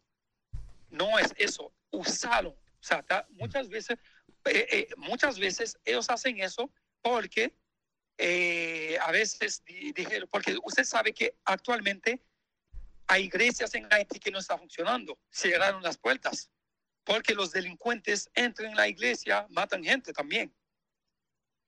O sea, muchas veces vienen, te dicen que mira, yo quiero que ese cal- que- que- que cargamento entra, usted tiene que darme la facilidad para que entre. Ahora bien, hay que ver quién está detrás de esto. ¿Y quién se Tú dice? tienes la información, porque es, eh, corrió un rumor, ¿no? De que habían sectores económicos que estaban financiando a esas bandas criminales. ¿Tú tienes esa información? Sí, sí, es correcto. Hay muchos, hay muchos. O sea, para no citar nombre directamente, pero hay muchos políticos que, que el mismo Estado empe- empezó a darle fuego con eso porque hay muchos de ellos citaron nombre de ellos que están en eso. Sí, además la lista que sale en Santo Domingo, una lista de 39 que salieron, muchos de ellos, eh, 40, son más de 40 son nombres que no se citan, pero la lista oficial anda por 40 y muchos de ellos son encabezados que están financiando a esos delincuentes en Haití.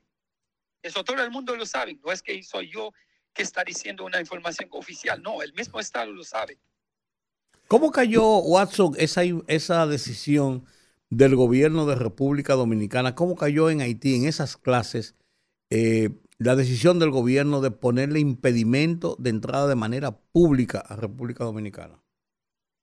Bueno, primero, eh, ese impedimento sale de- desde, desde fuera, porque hay muchos de ellos que han comprado casa, no, no, no, no hay casa, sino mención en Canadá, en Estados Unidos, y lo mismo que hace ahora mismo eh, República Dominicana, lo ha hecho Canadá, con antigua eh, senador que confiscaron eh, sus menciones que tienen en Canadá de, de millones y en Estados Unidos lo, lo igual. Entonces, eh, yo creo que ellos tienen una lista de muchos de ellos que han utilizado el dinero del Estado para comprar bienes, entonces ahí que va el, el asunto.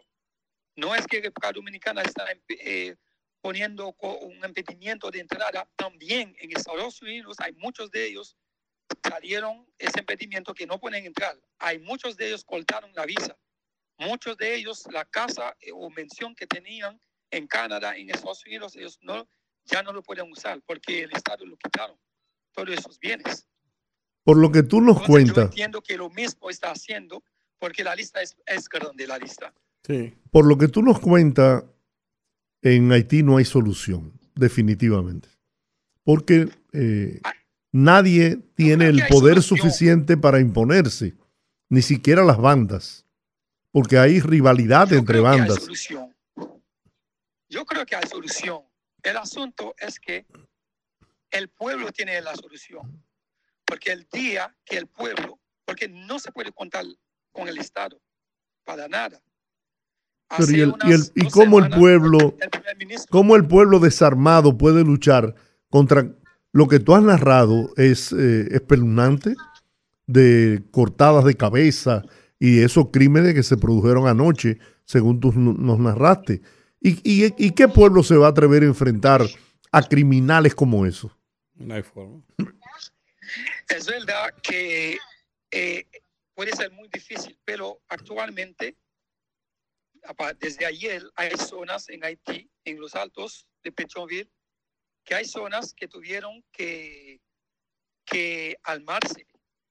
Además, hay policías que son, o militares que son parte de esas zonas, tuvieron que armar al pueblo para, para poder proteger a sus zonas, porque eso no está pasando en una sola zona en Haití. Oye, se supone que Petionville- murieron, Ya mataron a, a nueve policías. Se supone que Petionville es una de las zonas más eh, mejores zonas de, de, de Haití, ¿no? Residenciales. Sí, todos esos altos. Si ahí ya no hay seguridad, imagínate. Por esa inseguridad lo están acabando. Secuestro en el día a las 10 de la mañana, así frente a todo el mundo, secuestro están haciendo. Y muchas veces, lo peor, esos delincuentes tienen uniforme de policía. Ah, muchas sí. veces la gente ni no se dan cuenta que si, si son policía o si son delincuentes. Déjame hacerte una pregunta. Eso Tú, es estás aquí en República Dominicana, ¿verdad? Sí, yo subí hace un, un día, hace ya un día. Bueno, mi consejo es que no se te ocurra ir a Haití, ¿eh? Porque con el trabajo que estás haciendo, eh, no tengo dudas de que tu vida puede, corre alto peligro en Haití. La tuya y Sí, tu familia. Intentamos resistir, pero no hay forma. No hay forma. Además, no, no, nos personalmente, yo personalmente, eh, a mi familia nos, nos, nos quitaron muchos equipos, porque como andamos con equipos audiovisuales, nos quitaron muchos equipos, ¿no? Hace, hace par de meses. Muchos equipos de sonido, video, drones nos quitaron y, y muchas veces delincuentes usan drones también. Delincuentes con drones. ¿Cómo se hacen? La policía. ¿Cómo se están haciendo los periodistas para poder trabajar y reportar desde allá? Te lo pregunto porque los, la persecución contra periodistas, los asesinatos contra periodistas eh, se está dando cada vez más frecuente, inclusive esta semana uno de ellos. Sí.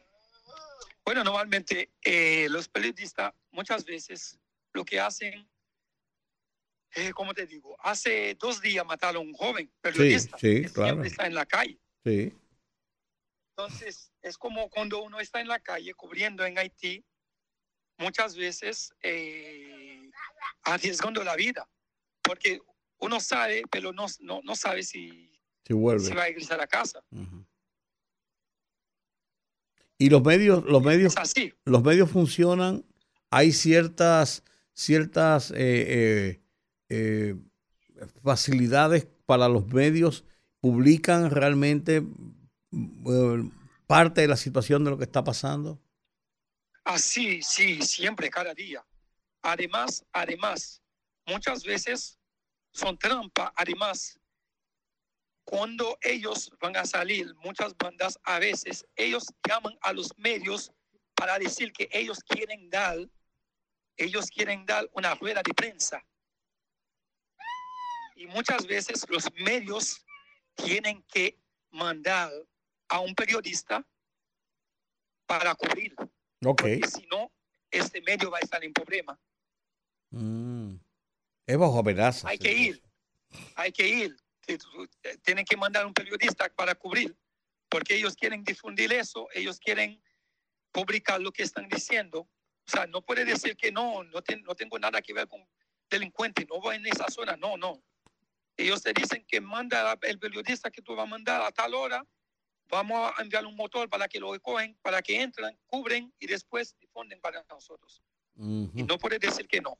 Bueno. Bueno. Bueno, eh, Watson Barmir, eh, gracias por estas informaciones y caramba, qué penoso esa situación que está pasando en tu país. Gracias a ustedes y gracias por la oportunidad también, porque lo que está pasando en Haití muchas veces eh, no lo saben los demás países. Eso es así, eso es así. es- hay muchos cuerpos, hay muchos cuerpos que están ahí que por suerte yo tuve amigos que fueron a tomar foto, video, pero tal vez esos cuerpos ya lo quemaron, tal vez ya lo quitaron. O sea, muchas de esas cosas que están pasando, eh, ni rasgo que, que, que, que no encontraron después, Oyes. para que no salen fuera. Bueno. Gracias. Gracias. Suerte. Gracias a ustedes. Ok. Qué difícil, qué situación más, más, más dura, más penosa, más tensa. Dios mío. Uf. Vamos a la pausa y regresamos en breve. Conectando con la gente, que el pueblo hable en el rumbo de la tarde. Bueno, hable ahora o calle para siempre. 809-682-9850. Repito, 809-682-9850. Las internacionales sin cargos en el 1-833-380-0062. Buenas tardes, se cayó. Buenas, rumbo de la tarde. Buenas tardes, habla Teodoro. Teodoro, bienvenido. Cayó Alonso. Un placer, Olga. Don Jordi. Dígame, Teodoro. Mi respeto para usted y, y Ruiz. Gracias. Pues sí, eh, yo tengo que volver a referirme con respeto. Yo estoy seguro que, que alguien viene hoy a la, a, la, a la maternidad. Yo vivo cerca de la maternidad aquí de Domingo. Y ya se han muerto dos o tres gente, porque la causa no es el médico ni nada, después de lo que yo le dije ayer, que es que esas mujeres que vienen ahí con esa anemia crónica no pueden dar niños sanos, no le dan seguimiento, esas haitianas que vienen a París y vienen de Haití con su barrigón y no, no, sin ningún eh, seguimiento de, de embarazo, que tiene que tener una, una par- parturienta, de ir cada mes a un médico o algo. Esa es la situación, no hay que culpar médico. Eso fue un abuso, cancelar ese, ese director y esa doctora. Sinceramente, usted viene hoy y alguien se ha muerto ahí, niño, oye, que todavía van a seguir muriéndose por esas circunstancias. Muchas gracias por la sintonía. Buenas, rumbo de la tarde. Georgie, Dígame. saludos y a los demás. Adelante. Adelante. Georgie, aquí estoy viendo en el periódico El Nacional una información de Abel, que en, el, eh, que en este gobierno ellos hay corrupto o hay ladrón. Pero si ellos hay corrupto o hay ladrón, ellos lo que tienen que presentar pruebas para que lo metan preso porque Abinader no coge esa. ¿Por qué ellos están presos? Porque les encontraron pruebas. Entonces, eso es lo que ellos tienen que hacer. Yo miro a, a, a- a Abel con pena, el pobre.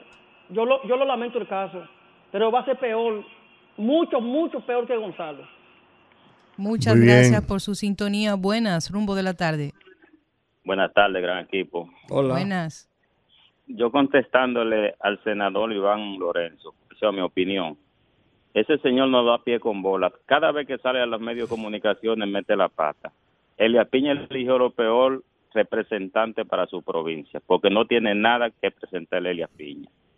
Él salió con esa estadística de esa cantidad de muertos y que son del PRM. Él está cogiendo las cosas para politizarlo, porque él lo dijo claro, esto es politizado. Pero esa parte que él está dando de esas cifras son todos los casos que ellos dejaron en los últimos años en la maternidad, se lo están adjudicando a Mario Lama y al de Salud Pública. Pero Sánchez Cárdenas no hizo ningún trabajo y ellos dejaron todos los hospitales cerrados, se robaron el dinero del pueblo dominicano, se lo llevaron en los bolsillos. En dos años y medio, Lu- Luis Abinader quiere que le resuelvan los 16 años que ellos dejaron de problemas y de robo que dejaron en este país. El, el senador, el senador más sucio y más barato es Iván Lorenzo. Ese sucio. Buenas tardes. No, no, no, hombre, no. Buenas tardes. No, eso tampoco así. Doña Milagro, qué gusto oírla. Bendiciones para ustedes, pero qué difícil está comunicarse con ustedes. Bueno, Bueno, ay, don Giorgio, usted no sabe todo lo que me ha ocurrido en este mes. ¿qué le ha pasado? Mire, usted sabe que aquí en Residencial Santo Domingo hay muchos robos, muchos asaltos. Pues entraron a la marquesina de mi casa, me llevaron uno de los faroles del carro, Wow. pero eso no tiene importancia comparado con lo que me hicieron. Me mataron mi perra, Ah, me la envenenaron. válgame Dios. No hay, no hay, no hay, yo no sé. Bueno, Mire, eh, aquí está terrible esto, ¿eh? Han entrado a casas en la noche y le han llevado el tanque de gas. Pero una cosa es terrible lo que estamos viviendo. Eso es asalto y asalto. Eh, a unas personas que salían de la iglesia adventista eh, eh, ahora en Semana Santa, estaban detrás de mi casa, yo oí los gritos, pero imagínense, ¿y cómo yo abro la puerta de mi casa? No. Yo oigo gritos. No. ¿Ah? Pues al señor lo hirieron en las dos piernas con un puñal y le quitaron el celular. ¿Se ve? O sea que hasta ahí estamos llegando. Y, y mire, hay un ladrón famoso aquí que fue que me llevó todos los alambres de la luz el tiempo pasado y se lo llevó a la señora de atrás. Y le me han puesto 19 querellas y ya está suelto. Imagínese. Qué Anda por ahí. ¿A dónde vamos a llegar? Ya usted sabe, así es que a esa es la situación. Mira, y también decirle a Inabima que le pague a los pensionados viejos, a los más viejos, que le pagan a los más jóvenes primero. ¿Se ve? En estos días yo hasta me incomodé, porque llamé allí a, preguntar, porque ya sabía de algunos maestros que viven aquí que habían cobrado ya el día 17. Y llamé y la persona me dijo que yo no pertenecía a, a Inabima y me incomodé bastante eh, porque ponen personas que te dan una respuesta que no tienen la capacidad ni el conocimiento y nosotros hace años desde desde el 4% a educación que nos pasaron de Hacienda a Inavima a los más viejos pero entonces le pagan a los más recientes. Y a- yo tengo amigas que tienen cáncer de seno, con una serie de problemas, llamándome del interior del país, que cuándo es que van a pagar, que no sé qué, imagínense. Y, y todavía no han depositado. Pero ya los maestros que ellos eh, habían jubilado recientes, ya ellos, esa gente cobraron. Entonces los ancianos, los, los más viejos, son los que no, no han cobrado. Pero nada, vamos a ver si pagan de aquí al 25. Bueno. Buenas tardes y Fuerte. bendiciones para ustedes. Buenas tardes, gracias. Hola, rumbo de la tarde. Buenas tardes. Ay, dos mujeres, estoy feliz. Buenas tardes. Ay, yo sí me alegro que estés feliz. Eh, con respecto a la persona que, al señor haitiano que ustedes tenían ahí, Sí. ah, nosotros escuchamos esto, pero también nosotros tenemos informaciones de muchos otros haitianos viviendo aquí en el país. Ah, me dicen, señora, todo eso es para que nosotros podamos salir de aquí, para que nos sea más fácil. Así es que me dicen. Y cuando yo le pregunto eh, si aquí hay una invasión, me dicen, ya nosotros están aquí, pueblo fantasma en Haití. ¿Usted sabe lo que significa eso? Manipulan mucho en, y es en focos eh, eh, específicos donde están las gangas. Es en focos específicos, no es en todo el país. Entonces, yo lo que creo es que cuando yo escucho a esa gente así, bueno, sí, en Petionville, porque ahí están los ricos, en algunos espacios de Puerto Príncipe, pero después en el resto del país usted no encuentra eso. Y cuando usted ve los, los videos que hay, múltiples videos de eh, extranjeros en Haití, vacacionando en la zona norte, en, en sitios turísticos, en ningún momento hablan ni de ganga, ni de situación de violencia, ni en nada de eso, andando normal en la calle. Entonces, yo a veces me pregunto si realmente hay un grupo que lo que quiere es decir todo esto para presentar una situación de mayor caos y así que nosotros los dominicanos manipularnos para que nosotros seamos los que tengamos que cargar con la población haitiana. Para mí es todo eso es justificación de que ellos se, pues se desparramen por todos lados y eso es apoyado con los medios de información extranjeros y muchas veces por oficinas de inter- organismos internacionales, que es lo peor. Entonces, yo honestamente, yo me pongo a ver la situación y yo digo, viaje, ¿y cuándo que nosotros nos vamos a zafar de todo esto? Y los dominicanos vamos a poder vivir en paz. Gracias. Gracias a usted, Gracias a usted. por la Muy- muy sintonía. amable. Buenas, rumbo de la tarde. Sí, buenas, buenas tardes, poderoso, buenas tardes. Buenas tardes. Bendiciones para todos. Son de oriental aquí de este lado. Adelante. Oigan, ese señor que está ahorita ahí, ese, el, ese- el senador, él se le olvidó que en la Angelita una sola noche se murieron 11. ¿Por qué mala memoria tienen? Es increíble esto. Sí. Una gente, que acabaron con el país, borraron el país, ahora están hablando que este gobierno no está acabando con todo, una cosa increíble. La otra cosa es, yo hace un ratico, don Georgie Rudy y la señora, estaba ahí por la tupita de San Isidro, estaba, eh, eh, informé de una, una malara que estaba quemando ahí atrás de una plaza comercial. ¿Una En la ecológica, esquina San Isidro. ¿Una qué? Carretera- En la ecológica, eh, esquina eh, autopista San Isidro, yo llamé al 911 y cuando venía para atrás ya estaba resolviendo el problema del fuego de la Malesia. Y la otra cosa es, en esa esquina ahí, la ecológica con autopista San Isidro, a Yoli y a Don Rudy, a ver si hace la diligencia con un jefe de eso y mandan un, un, tran- un tráfico ahí. Es un caos andar por ahí. Bueno. Porque pongan un semáforo. Bueno, algo hay que hacer. sí. Gracias. Por favor, hagan ese favor a la, a la nación que lo necesita. Gracias, muy amable. Vamos a Gracias hacer lo por la posible por eso. sintonía. Buenas tardes. Qué bueno que logré hablar. Bueno, tenemos hoy Yo una estoy participación. feliz, señores. Tres ¿eh? mujeres hoy. Bien. Sí, señor. bueno, yo les voy a decir algo. Yo tuve que aguantarme cuando iba hablando al senador ese que habló de... eh, eh, o sea, una persona cuando eh, junta la gimnasia y la magnesia es porque tiene poco cerebro.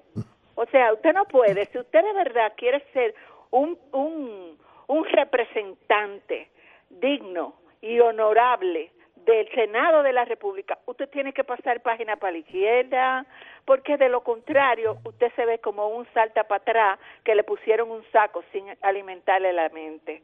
O sea, realmente me da mucha pena que personajes así nos representen a nosotros, que votamos, que pagamos impuestos. Señor, aprenda, aprenda, aprenda a que una cosa es la gimnasia y otra cosa es la magnesia. Si usted está hablando para los políticos, usted habla así, o para masas en un, en un meeting, pero no en la radio para personas que tenemos cerebro, una clase media que escucha un programa como el de ustedes, donde le dan chance a todos a todos los bandos, ¿entiende? Y no y, y, y dejan que la gente se explaya más de la cuenta, realmente ¿Cómo no? yo yo los apoyo siempre eh, muchas Gracias. veces he querido siempre eh, eh, eh, participar pero no siempre consigo eh, eh, lograr comunicarme con ustedes pero yo los felicito y los felicito por la paciencia que tienen de escuchar tantas barbaridades y quedarse callados yo los felicito de verdad poderoso y poderosa Muchas gracias. Gracias, muy amable. Poderosa Ay, gracias por la sintonía y siga llamando. No, yo me siga- parezco a usted no yo creo que yo soy más vieja porque yo tengo hijos de 43 años Tú una muchachita todavía, riegue eso. Bueno, mi mente, yo me quedé en los 21. Pues Ah, qué bien. Qué conveniente. así de revolucionaria y, y- y liosa, como me dicen mis hijos, desde que nací. Hay que ser malcriado porque que los obedientes no logran el cambio. Para ningún sitio. Y Imagínese, yo soy de San Francisco Macorís. Ay, usted de los míos, de la Loma de los Paulinos. No de la loma, de frente al parque. vamos a Ah, decir. pues está bien eso. Bueno, pues muchísimas gracias. Gracias a usted por la sintonía. Buenas, rumbo de la tarde. Sí, buenas tardes. Adelante. Le habla José Jiménez de José. Newark, New Jersey. Oh, José, En bienvenido. Newark, New Jersey, qué bueno.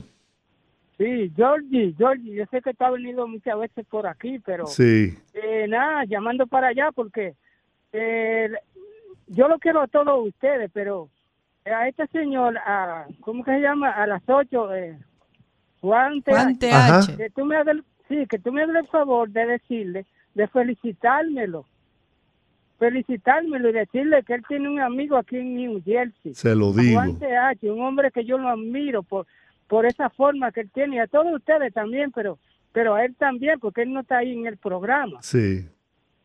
Yo, se lo, decir, yo, yo se sí, lo yo digo, tenga la seguridad. Esta noche cuando usted en el programa, que usted le diga a él ¿Cómo no? eh, que tiene un admirador aquí, aunque yo no soy mujer, pero, pero yo lo admiro a él como periodista, usted sabe. Claro. Sí, yo le iba a decir también que yo no sé si ustedes se han dado cuenta que todo es como una pantalla, una cosa. Porque la cuestión esa de los 34 niños que murieron ahí en el hospital, eh, todos estamos conscientes de que el país está lleno de plagas y de enfermedades. Y que esas enfermedades que están en todos los hospitales en el país entero, lo han llevado las haitianas allá en la República Dominicana y ahora todos se lo quieren indicar al Ministerio de Salud Pública, usted ve, y al gobierno también. Pero eh, tenemos que estar conscientes de que toda esa enfermedad y todas esas cosas que están en la República Dominicana la han llevado las haitianas. De todos modos, Luis Abinader será presidente por cuatro años más y después hablamos. Gracias. Gracias a usted por la sintonía. Buenas, rumbo de la tarde. Sí, buenas tardes a todos y en. Bendiciones para todos. Gracias. Gracias, igual para usted. Sí, don Giorgi. Dígame. Usted que tiene más experiencia, que manejó músicos desde los años 80 y los 90. Escuché un comentarista, eso de lo que tienen los programas en contra del gobierno, que se atrevió a decir algo que yo, yo dije, no, pero él está ahí como, como un inútil, que él dice que desde los años de Jorge Blanco y todos los gobiernos del PRD, desde ahí fue que los merengueros de los 80 se quedaron aquí en Nueva York porque no le daban oportunidad, porque no había dinero y que fue que la escapatoria. Que todos los gobiernos del PRD, que por eso es que el, merengue está en el suelo. ¿Usted cree que un comentarista puede decir eso? No, esa- esas son inventos. No, aquí, no, la, no, aquí las orquestas dominicanas, se- se- el merengue se proyectó aquí con fuerza a nivel internacional, precisamente a partir de la década de los 80. Oh, pero yo sé porque usted Y por eso los- las orquestas salían y tenían un mercado grandísimo.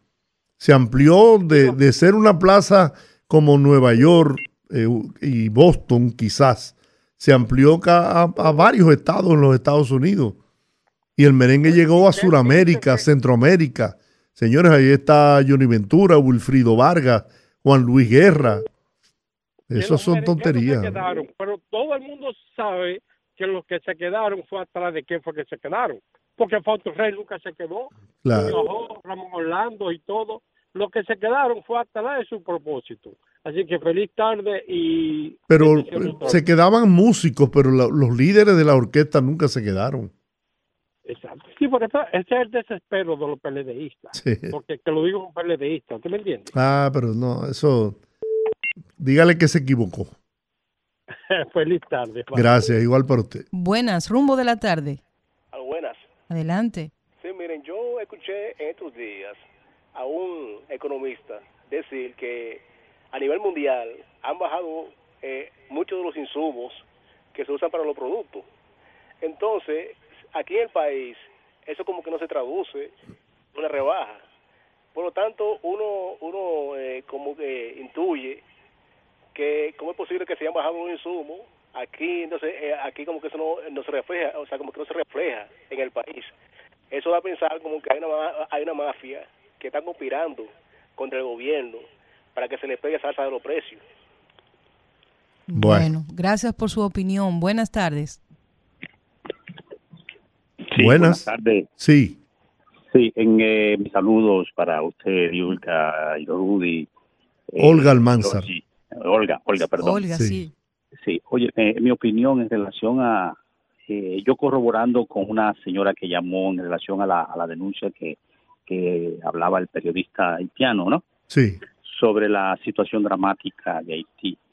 O sea, en un sentido corroboro con ella en cuanto yo no no no lo he visto, pero me dicen que muchos turistas, hay van turistas, van personas en eso en esos sitios más o menos y se pasean y, y no dramatizan muchas veces la situación que hay allá. Entonces yo creo que también a veces ellos se prestan a, a dar esas esas informaciones como de una manera como para meter terror y de y que, y que nuestro país muchas veces se encargue, ¿tú me entiendes? Como queriendo decir, no, la situación de Haití es demasiado, es muy dramática realmente y se pinta de esa manera como para que meter terror y que nuestro gobierno realmente eh, no no no lo quieran in- imponer Bueno, la posición del gobierno y del presidente ha sido muy clara. Lo ha reiterado en 11 ocasiones. La solución al problema haitiano no está en la República Dominicana. Él ha sido claro en eso. entiendo que no es un secreto para nadie, no está en nuestras posibilidades, claro, Claro. claro, que no, pero es una manera de, de imponernos, no, eh, qué sé yo, no sé, tú entiendes, aquí visitan mucho, muchas, eh, muchos funcionarios norteamericanos, tú entiendes, muchas veces no se sabe lo que conversan y me parece que es por ahí que anda la cosa, ¿no? Bueno. Que es el país que nos queda más cerca. Definitivamente. Bueno, muchas gracias por su participación. Buenas, rumbo de la tarde. Muy buenas tardes, Olga, don Georgie, Rudy, desde el Bronx, New York. Desde el Bronx, qué placer de oírlo. Gracias, igualmente. Escuché a la señora, una señora referirse al caso de Haití y un señor ahora también.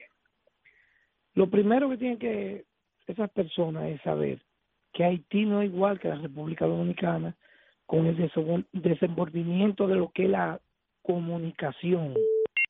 Eh, hay que vivir allí o hay que visitar allí para entender lo que es Haití. Que solo en Puerto Príncipe, claro, tiene que ser solo en Puerto Príncipe porque es el único sitio donde tiene eh, arraigo económico, donde lo poco que hay, hay empresas y hay, hay otro tipo de negocios grandes, o, habían, porque ya eso está vuelto un desastre hace mucho. Pero en los pueblos, por ejemplo, en Miraguán, Chihuahua, son pueblos que son pueblos eh, sumamente empobrecidos. ¿Qué medio de comunicación va a ir hasta un pueblo de eso cuando de la capital, que es Puerto Príncipe, son aproximadamente una hora, hora y media, a cubrir una noticia donde tienen en cada entrada de esos pueblos, lo tenían antes cuando no había esta situación, imagínense de esas bandas, que son, no es cuestión de que quieren meter eh, eh, terror, eso no es verdad, es una realidad lo que está pasando en Haití, puesto que antes de suceder todo esto, yo estoy hablando de 25, 30 años atrás, que yo estuve allí, tú llegaste a ver, eh, llegué yo a ver gente en la avenida de Salines con una goma incendiando a la plena luz del día, la persona viva le metían la goma, que es el collar de la muerte. El collar de la muerte. El bomb. y exacto. Entonces le echaban la gasolina y lo quemaban. Y va a decirme a mí esa señora y el otro señor o cualquiera que no está sucediendo lo que está sucediendo. Sí, señores, está sucediendo. Nosotros que tenemos que mantener nuestra frontera bien vigilada y, y mantenerse el presidente como lo ha hecho hasta ahora, que está opuesto a que nosotros carguemos más con Haití. No que carguemos, no, que, que vamos cargando, que estamos cargando con él hace años. Muy bien. Igualmente, Gracias, gracias. compatriota, allá en el Bronx. Buenas tardes. Hola. Hola, Jacqueline. Esta no está en el Bronx, sino en la bronca. En Vietnam. Usted me tiene desacreditado, mi señor. ¿y qué Casi.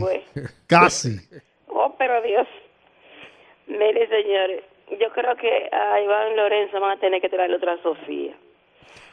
Porque para ver si le calla la boca. Porque es que el mismo tema que él siempre tiene. Es verdad, no debe morirse un solo niño en este país, en un hospital.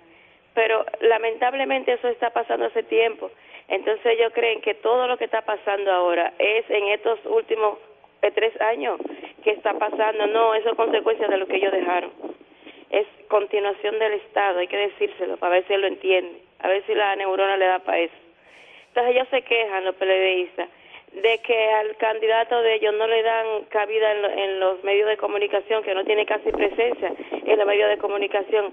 Pero es que si él no tiene tema, si él no tiene un tema para que los medios de comunicación lo entrevisten, ¿qué van a hacer los periodistas? Ya nosotros estamos hartos del tema haitiano, estamos cansados de eso y ese es el único tema que él tiene. Entonces, que se quede en su casa y que hable por las redes todo lo que le dé la gana de hablar de los haitianos, porque es que él no tiene tema. Los periodistas hace rato que dejaron todos los temas que le importan a ese país. Buenas tardes. Buenas tardes, Jacqueline. Saludos, rumbo de la tarde. Saludos desde Puerto Rico, por. Ah, Hey, Aníbal, qué bueno. Bueno, yo, yo quiero dejar como una acotación a, a todos los partidos políticos. Qué bien.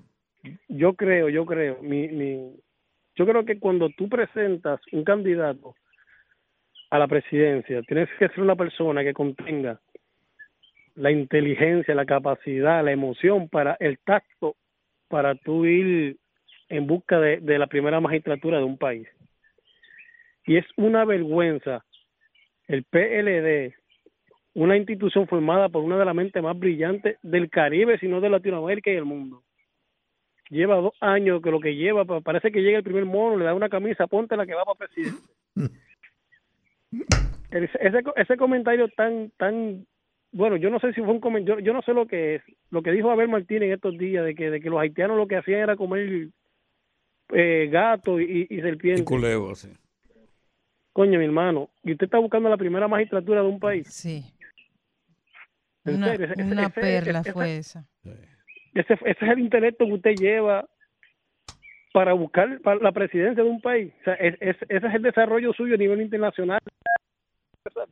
Coño, el, el PLD parece que no pega una, no levanta cabeza. Gracias, Aníbal. Gracias, Aníbal. por tu sintonía fiel. Buenas, rumbo de la tarde. A lo buena. Buenas. Cuatro. Bienvenida. Están activas las damas hoy en el rumbo de la tarde. Oiga, yo le Cinco hablo del- de, del- de la Organización Tropical del Este. Sí, Adelante. cuéntenos. Nosotros tenemos un mes y 15 días que no nos mandan agua. Wow. Hemos llamado a la CAS porque yo sé que hay sequía, pero por lo menos que se la manden una sola vez, Claro. aunque sea la semana. Nosotros estamos comprando camiones. Comenzaron a del Este. 1300, están a 1500.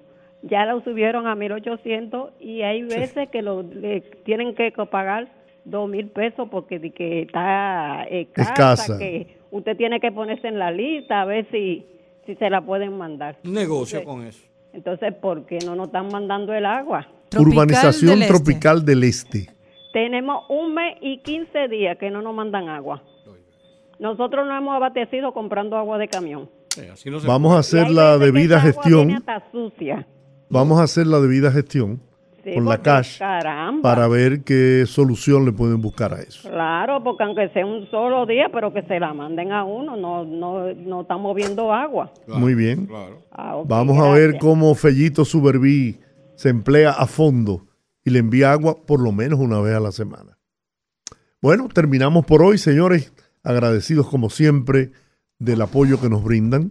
Mañana nuestro compañero, amigo y hermano eh, Rudy González no estará con nosotros. Eh, tiene pendiente un procedimiento al que será sometido mañana, pero ambulatorio, o sea que no reviste ninguna eh, gravedad ni ninguna complejidad. Así, que nada, eh, además de eso, un hombre que tiene el apoyo de el más grande de todos los grandes, que es Dios. Amén. Amén.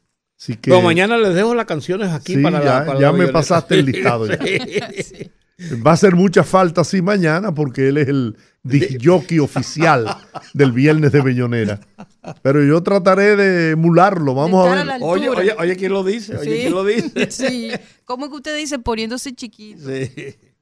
Nada, eh, todo saldrá bien, mi Claro, querido amigo. claro que sí, yo Todo va a salir bien. Gracias. Señores, hasta mañana. Gracias. Rumba 98.5, una emisora RCC Media.